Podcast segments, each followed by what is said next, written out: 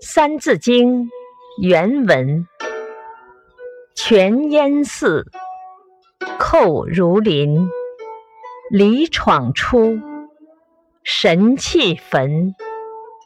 解释：明朝末年，宦官专权，天下大乱，老百姓纷纷起义，以闯王李自成为首的起义军攻破北京。迫使崇祯皇帝自杀，明朝最后灭亡。